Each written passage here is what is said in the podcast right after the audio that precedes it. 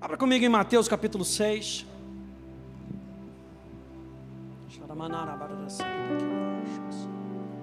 Aleluia. Mateus capítulo 6.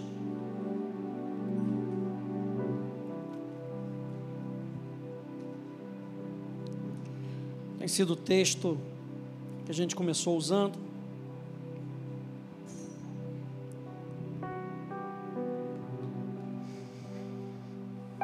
Mateus capítulo 6, verso 9, verso 10.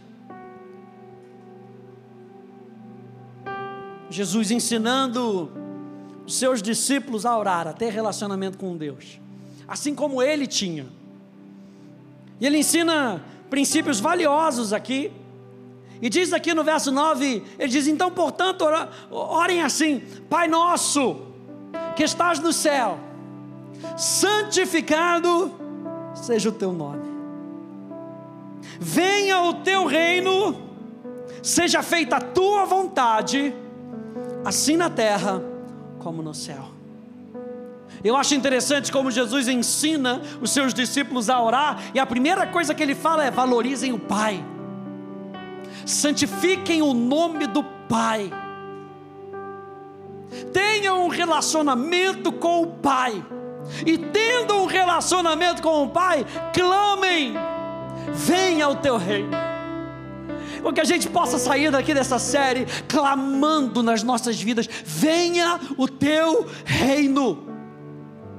E a gente aprenda a cada passo da nossa vida, clamar ao Espírito Santo: venha o teu reino, seja feita a tua vontade, assim na terra como ela já é feita no céu. Meu Deus, esse tem que ser o anseio do cristão, o anseio do discípulo, o anseio do filho. Não o meu reino, não a minha vontade. E a gente vai aprendendo ao longo do tempo, ao longo do caminho, a abrir mão da minha vontade, a abrir mão dos meus desejos, para que o reino dele se estabeleça. E a gente está estudando sobre isso, sobre o reino de Deus. O que é o reino de Deus? O reino de Deus, o reino dos céus, é o tema principal de Jesus. O que, que Jesus mais ensinou? O reino de Deus. Tamanha importância disso na nossa vida. Tamanha importância do assunto do reino de Deus sobre a nossa vida. Veja, o reino de Deus, gente, é a coluna vertebral, a viga mestra de todo o ensino de Jesus, antes e depois da sua ressurreição. Abra comigo em Atos, capítulo 1. E aqui em Atos, capítulo 1, Jesus já tinha ressuscitado, e aliás, a gente vai estudar um pouquinho mais para frente. Atos capítulo 1, verso 3.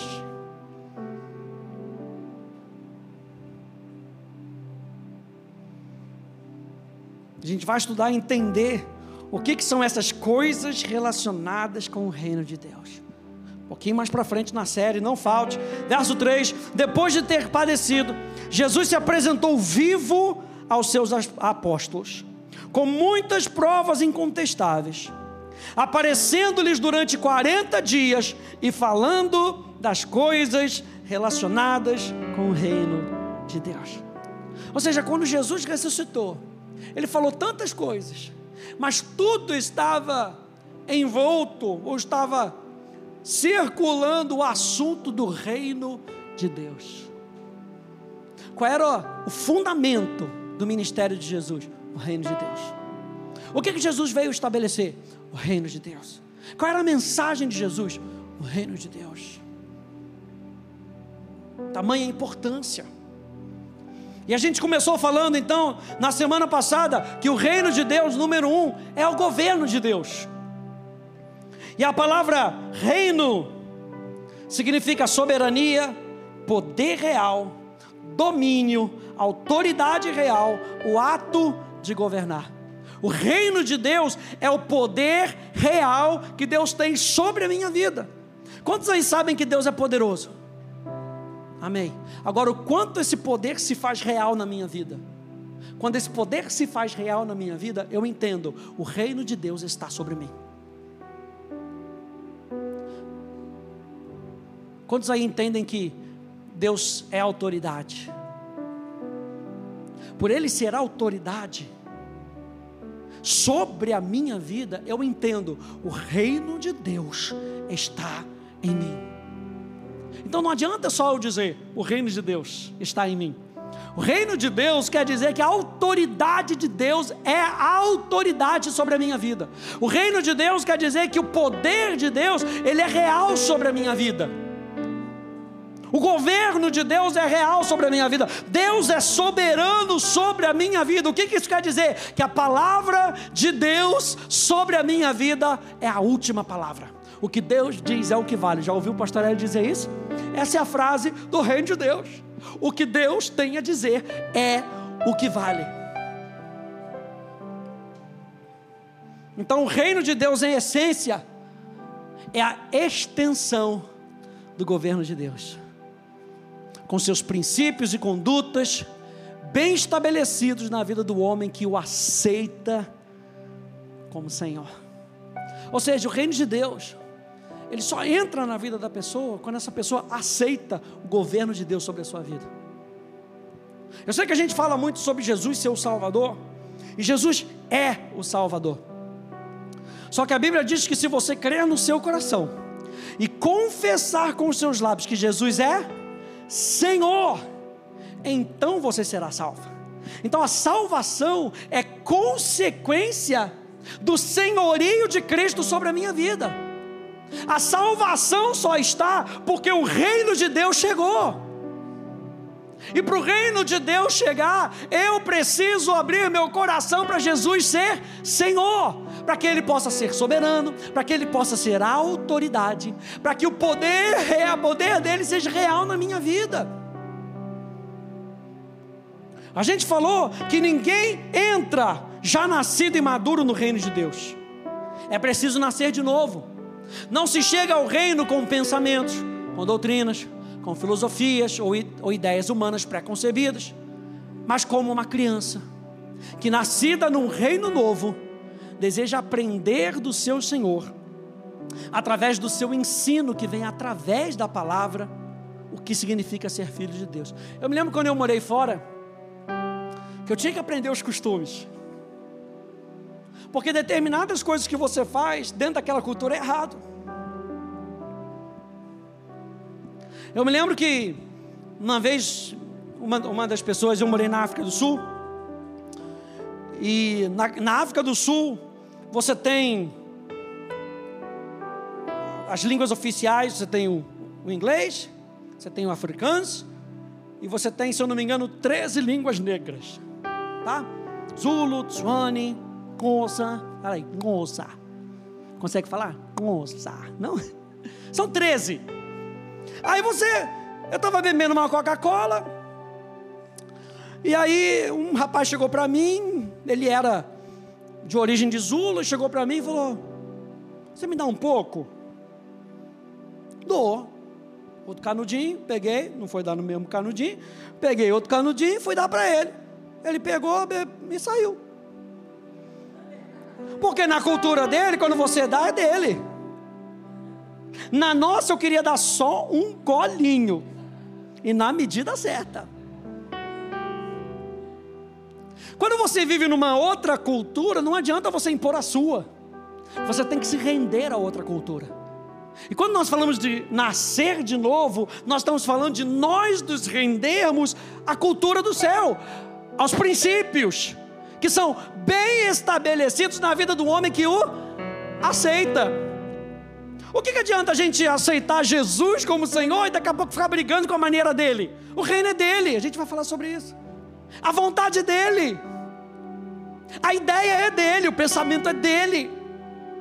Então é muito melhor a gente começar e aprender, a gente vai aprendendo. Na, na nossa jornada cristã, a gente vai aprendendo a abrir mão do nosso para pegar o que é dele.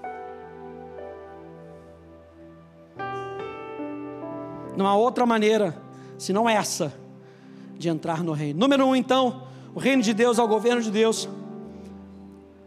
Número dois, então, tema da minha mensagem: o reino de Deus é a expressão do seu rei. Abra comigo em João capítulo 18, por favor. Volta aí um pouquinho de Atos. João capítulo 18.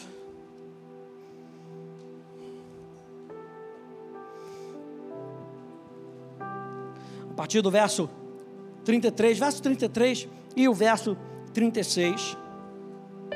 Jesus aí diante de Pilatos. Verso 33. Diz: Pilatos entrou novamente no pretório, chamou Jesus e lhe perguntou: Você é o rei dos judeus? Jesus respondeu: Essa pergunta veio do Senhor mesmo ou foram outros que lhe, fal lhe falaram a meu respeito? Pilatos respondeu: Por acaso sou judeu? Desaforado, né? A sua própria gente e os principais sacerdotes é que o entregaram a mim. O que foi que você fez? Verso 36. Jesus respondeu: Jesus sabia quem ele era. Ele queria testar para saber se Pilatos sabia quem ele era. E está aqui uma grande diferença na nossa vida. Será que a gente sabe quem é Jesus? Jesus faz essa pergunta para os discípulos. Quem os outros estão dizendo que eu sou? Ah, um Elias, outro é João Batista, outros são os outros profetas, mas quem vocês dizem que eu sou? E Pedro levanta e diz: Tu és o Cristo. E o Cristo era o rei que eles estavam esperando. Tu és o Cristo, o Filho do Deus vivo. Jesus respondeu: O meu reino não é desse mundo. Jesus tinha um reino. E ele sabia. Se o meu reino fosse deste mundo, os meus ministros se empenhariam por mim, para que não fosse eu entregue aos judeus. Mas agora o meu reino não é daqui. O reino de Deus é o território ou é a área sobre o qual o rei governa. Reino de Deus é a área sobre a qual o rei governa. Aliás, a palavra reino, ela tem a ver com isso, com esse território. Mas não é somente o território, mas a forma como ele governa. Então, o reino de Deus tem um território, é o meu e o seu coração. E Ele tem uma maneira de governar sobre a nossa vida. E Ele governa através da Sua palavra. A gente vai ver isso mais para frente. Como é que Deus governa sobre a nossa vida? Quais são os princípios que Deus usa para governar a nossa vida? Mas para hoje basta a gente dizer que o reino de Deus é a área sobre a qual o rei governa. No dicionário Webster da língua inglesa, diz que o reino é, a, é uma área ou esfera onde alguém tem uma posição preeminente, uma posição elevada. Dizer que Jesus é rei sobre a nossa vida, nós queremos dizer que ele tem uma posição acima da nossa. Se ele tem uma posição acima da nossa, a palavra dele é lei sobre a nossa vida. A palavra dele tem que ter valor sobre a nossa vida. Os pensamentos dele têm que ter valor sobre a nossa vida. Eu quero te lembrar nessa série que sim, Jesus é o seu irmão mais velho. Sim, Jesus é o seu melhor amigo, mas não esqueça que Jesus é o seu Senhor. E como Senhor, Ele não é igual a você. Como Senhor, Ele está acima de nós, de mim, de você. E parece que no tempo de hoje, a gente está colocando muito Jesusinho, Jesusinho, Jesusinho. E a gente tem esquecido que se Ele não for Senhor sobre a nossa vida, o reino de Deus não pode operar. E a gente tem visto uma igreja fraca sem poder e autoridade, porque tem esquecido que Jesus Cristo tem uma posição proeminente e acima de nós. Nós precisamos voltar para esse fundamento, para dizer: venha o teu reino, é dizer, Jesus, você ainda está numa posição proeminente sobre a minha vida. O reino de Deus é a expressão do nosso rei. cor que ele gosta. E ponto, acabou. Por quê? Porque sim. E a gente, quando lê a Bíblia, a gente vê que tudo tem um motivo. Você vai olhar para o tabernáculo e você vai ver aquelas cores. Ah, mas por que essa cor? Tudo tem um motivo. E tudo aponta para o rei. Tudo aponta para Jesus. Quando a gente falar em Atos capítulo 1, verso 3 que a gente leu, coisas concernentes ao reino, a gente vai entender isso, que tudo aponta para Ele. E Jesus estava querendo nos lembrar que toda a nossa vida tem que apontar para Ele. Falar, venha o teu reino, é nos lembrar que tudo na nossa vida tem que apontar para Ele.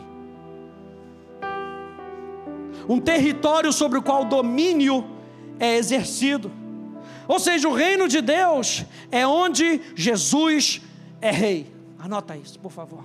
O reino de Deus é onde Jesus é rei.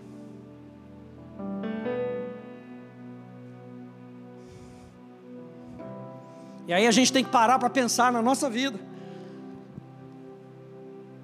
De você fazer essa autoanálise na sua vida e você pensar: Jesus é rei sobre essa área. Jesus é rei sobre essa área. Jesus é rei sobre essa área. Jesus é rei sobre essa área. Porque o reino de Deus é onde Jesus é rei. Ser rei quer dizer que ele está acima, lembra disso? Ser rei quer dizer, quer dizer que ele está acima. Ele é exaltado. Ele é exaltado. Ele é exaltado. Ele é Senhor. Portanto, o reino de Deus não é, presta atenção, o reino de Deus não é uma democracia. O governo não está na mão do povo. O reino de Deus é uma teocracia. O governo é todo dele. É todo dele. Você vê que na, na democracia está essa bagunça. Um quer uma coisa, outro quer outra. Um acha isso, e dentro do mesmo partido, um puxa para cá, outro puxa para lá, outro quer recuar, outro quer ir para frente. Governo de Deus, o reino de Deus é uma teocracia. E a Bíblia é cheio de exemplos para nos lembrar que Jesus é Senhor. Só alguns em Apocalipse. Apocalipse 19. No seu manto e na sua coxa está escrito o nome: Rei dos Reis e Senhor dos Senhores. Meu Deus, Ele é Rei dos Reis e Senhor dos Senhores. Apocalipse 17, 14. Lutarão contra o cordeiro, e o cordeiro os vencerá, pois é Senhor dos senhores e Rei dos reis. Apocalipse 1, do verso 4 ao verso 6. João, as sete igrejas que estão na província da Ásia que a graça e a paz estejam com vocês da parte daquele que é, que era e que há de vir, da parte dos sete espíritos que estão diante do trono e da parte de Jesus Cristo, a fiel testemunha, o primogênito dos mortos e o soberano dos reis da terra, aquele que nos ama e pelo seu sangue nos libertou dos nossos pecados e nos constituiu reino.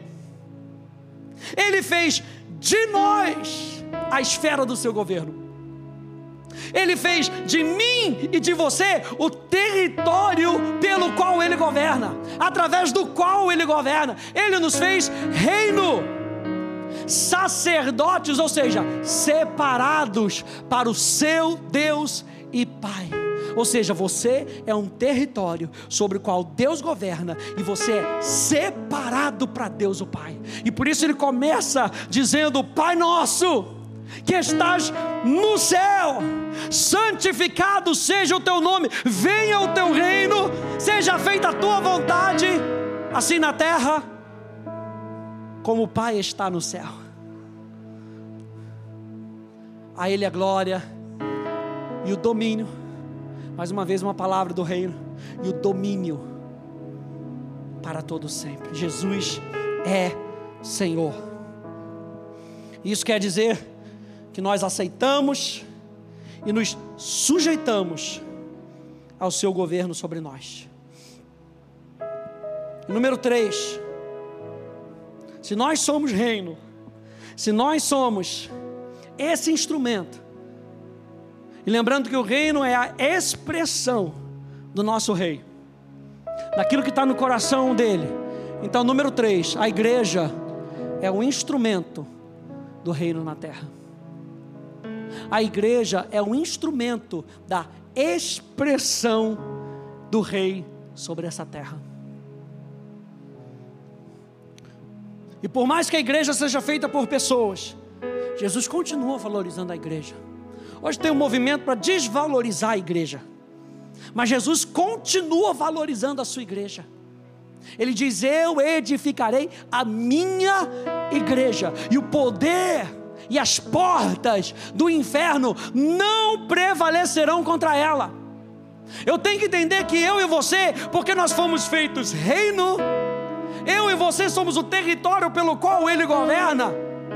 E nós nos juntamos, nós somos um corpo, nós somos a igreja, nós somos a expressão de Jesus nessa terra. Gente, que responsabilidade. E que privilégio. Meu Deus. E lembra, é sempre maior do que a gente. É sempre mais do que a gente pode suportar. Aí a gente lembra de Jesus falando para Paulo: minha graça te basta. Não é para fazer sozinho, não é para ser sozinho, não é para pensar sozinho. Ao longo dos tempos, o instrumento muda, mas a finalidade nunca muda. Houveram filhos do reino em todas as épocas. A gente vê Adão, falando do território de comunhão. A gente vê os patriarcas, e os patriarcas falam de um Deus que faz aliança com o seu povo. A gente vê Israel natural, ou seja, a concretização de uma promessa.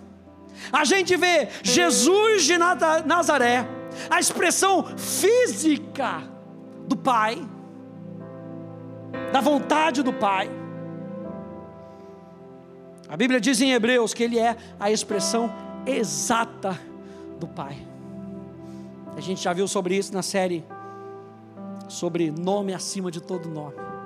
Ele é a expressão exata do Pai. E ele faz isso através da igreja. Olha só, uma igreja vencedora. A igreja vencedora é aquela que entende que o rei é vencedor. Lembra que nós lemos aqui, deixa eu só refrescar aqui a sua memória. Em Apocalipse capítulo 17: lutarão contra o cordeiro, e o cordeiro os vencerá, pois é o Senhor dos senhores e o Rei dos reis. A igreja vencedora não é aquela que se esforça para ganhar, a igreja vencedora é aquela que depende da vitória de Jesus Cristo na cruz do Calvário, o cordeiro que venceu. A igreja vencedora está atualmente causando danos no reino das trevas por meio de um estilo de vida abundante. A gente está falando de 2023, o ano da manifestação abundante. E o que é essa manifestação abundante? É a liberdade que Deus tem para ser Deus. A igreja tem que causar danos através, não de campanhas e de gritos, a igreja causa danos através de um estilo de vida. Um estilo de vida onde Jesus é verdadeiramente Senhor e Rei sobre a nossa vida. Então eu e você, gente, a gente não foi chamado para viver essa vida de qualquer maneira. Eu e você somos empoderados, presta atenção. Eu e você somos empoderados para resistir e causar danos ao reino das trevas. Meu Deus, você não está só com a sua espada se defendendo, não. Sabe, vai se defendendo, vai vindo para trás, vai vindo para trás, acuado, vai chegando para trás. Eu e você somos empoderados. Meu Deus, existe um poder sobrenatural sobre a igreja poder o suficiente para causar dano nos reinos das trevas e fazer o reino das trevas recuar. Meu Deus, manifestação abundante de Jesus sobre a sua vida, sobre a tua casa, sobre os teus negócios. Se renda, renda os seus negócios a Jesus, renda a sua família a Jesus, renda o seu coração. E veja, uau, o poder de Deus causando danos sobre o poder das trevas.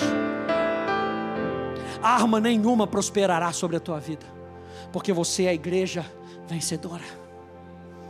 E nós somos vencedores por conta daquilo que Jesus Cristo já fez na cruz do Calvário. A gente sempre lembra que nós não estamos caminhando para a vitória. A gente ensina isso aqui na Atos. Você não está, você não está caminhando para a vitória.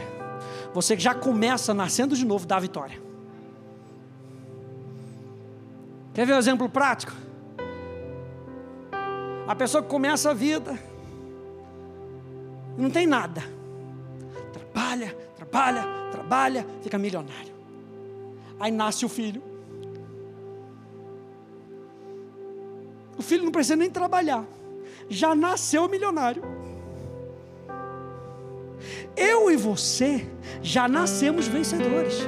É a nossa condição. Se eu vou me apropriar disso, é outra história. Veja que pai que não quer isso para o filho. Nossa, ralei a minha. Estou me lembrando do, do poderoso chefão. Não bota a música, aleluia. Mas estou me lembrando do poderoso chefão, da história. Você vai lembrar a história? Começou lá de trás, principalmente o filme 2. Vai lá de trás, lembrando que vai chegando, vai chegando, vai chegando até construir o império dele. E depois os outros Corleones vão lá e pegam dali para cima. Meu Deus, não, amém não, irmão. É só maldade. É igual o filme do pica-pau, quando a gente vê hoje, né? Era só maldade. Mas eu fico me lembrando disso, eu fico me lembrando, gente, a igreja é vencedora, as pessoas não entendem. Não entendem que vencer não significa não vou passar por desafios. É entender, entender que eu tenho todo o suprimento da vitória, para que isso se concretize na minha vida. Pense que quando Jesus morreu na cruz do Calvário, Ele deixou todo o suprimento preparado para você, é seu. Para quê? Para que você cause danos no inferno, para que você resista no dia mal, para que você seja testemunha de Jesus, da obra consumada de Jesus na cruz do Calvário. E às vezes a gente não entende, e a gente tenta conquistar, e tenta conquistar, e tenta fazer para aparecer. Jesus está falando, mas eu já conquistei para você. É, a gente ouve muito essa história. O Mike Tyson vai lá, não sei se você já ouviu essa. O Mike Tyson vai lá, e vai, e vai no ringue, e luta, e morde a orelha do outro, e vai, e luta, e chega em casa, ele chega aquele, aquele negócio todo torto assim, né? O olho aqui, tipo Cerveró, o olho aqui, o outro aqui embaixo. Aí a mulher dele, linda e bela, quando ele chega em casa, pega o cartão de crédito dele e fala: Agora eu vou à luta. Aleluia. o Mike Tyson saiu do ringue vencedor. Só que ela é mais do que vencedora. É uma pessoa lutar nada, gente. O dinheiro do que ele ganhou já estava já tava no cartãozinho de plástico, no dinheiro de plástico. Eu quero lembrar a você que tudo aquilo que você precisa para a vida e para a piedade, para viver aquilo que Deus espera com que você viva, para enfrentar as forças de principados e potestades nesse mundo, as forças do engano, Ele já proveu para você na cruz do Calvário. O seu Senhor, aquele a quem você se rendeu, já preparou tudo para você. Por isso a igreja vencedora está atualmente, eu declaro isso, a igreja não está recuada. A igreja não está inibida. A igreja está causando danos no reino das trevas por meio de um estilo de vida abundante, onde Jesus é Senhor sobre a igreja. Meu Deus! Vou dizer como a Joyce Meyer, estou pregando bem. Qual é o propósito então? Do reino de Deus através da igreja. Veja, a simplicidade do propósito do reino é que o instrumento do reino, a igreja, leve o reino de Deus aos que ainda estão cativos no reino das trevas. Como é que eu e você causamos danos quando as pessoas que ouvem o evangelho do reino são libertas do império das trevas? Você não causa danos chutando a canela do, do demônio. Você causa danos quando aquela vida que estava opressa, ela é liberta. Existe um campo de batalha, gente. Preste atenção. E nenhuma neutralidade. Não existe neutralidade nessa guerra.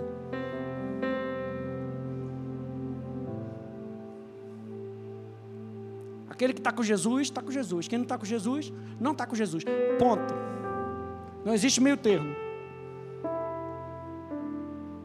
É homem ou mulher? Não existe meio termo. Falei. Não existe meio termo.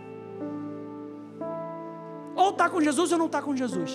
Se crer, será salvo. Se crer e for batizado, será salvo. Se não crer, não será salvo, será condenado. Não existe meio termo. Nessa batalha, anote isso. Nessa batalha não há neutralidade.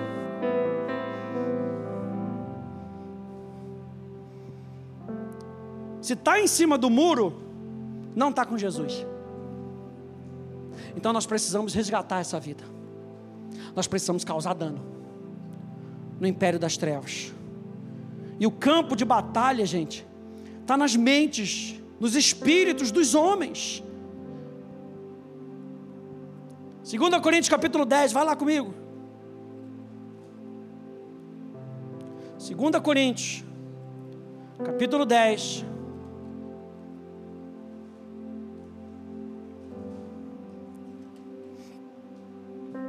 Verso 3.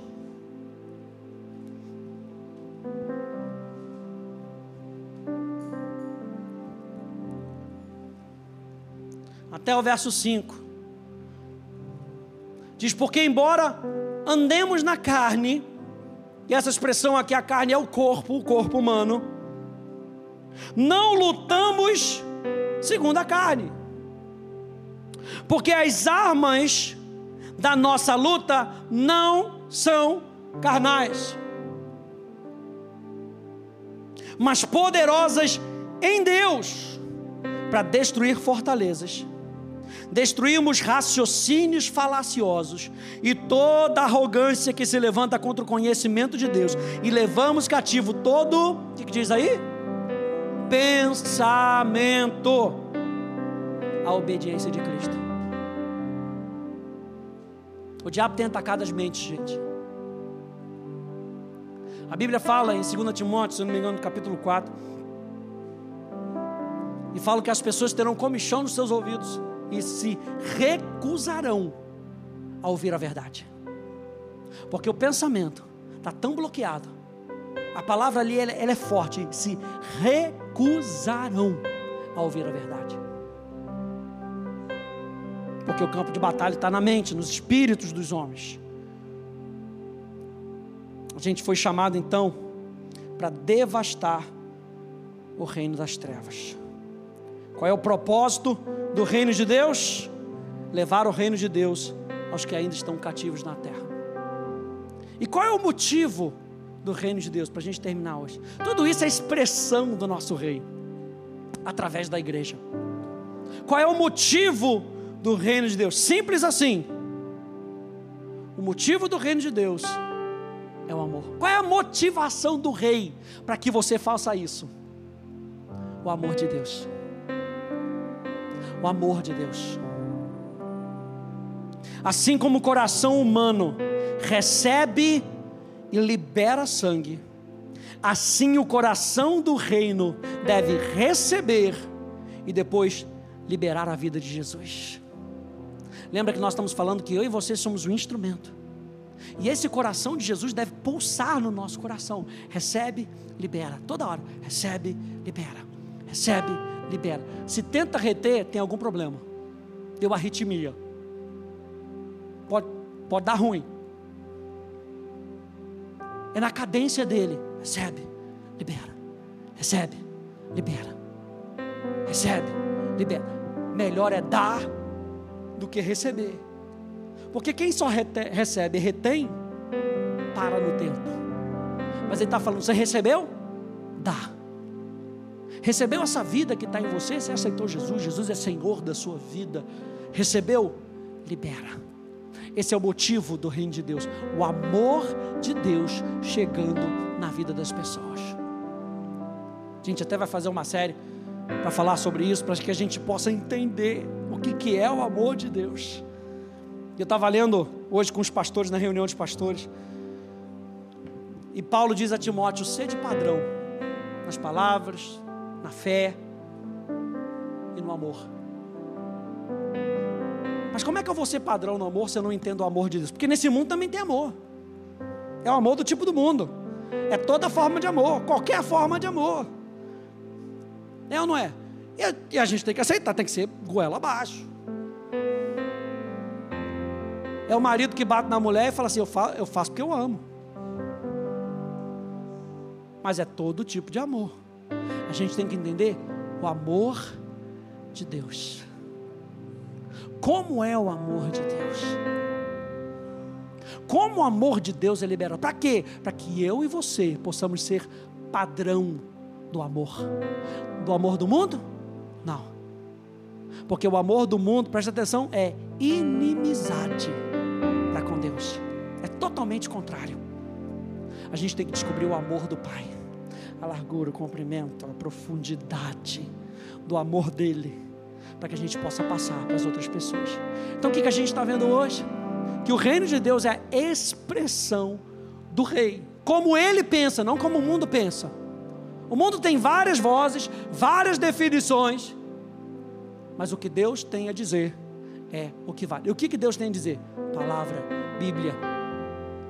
Número 3, número 2 que a gente viu hoje, que eu e você somos instrumentos do reino de Deus.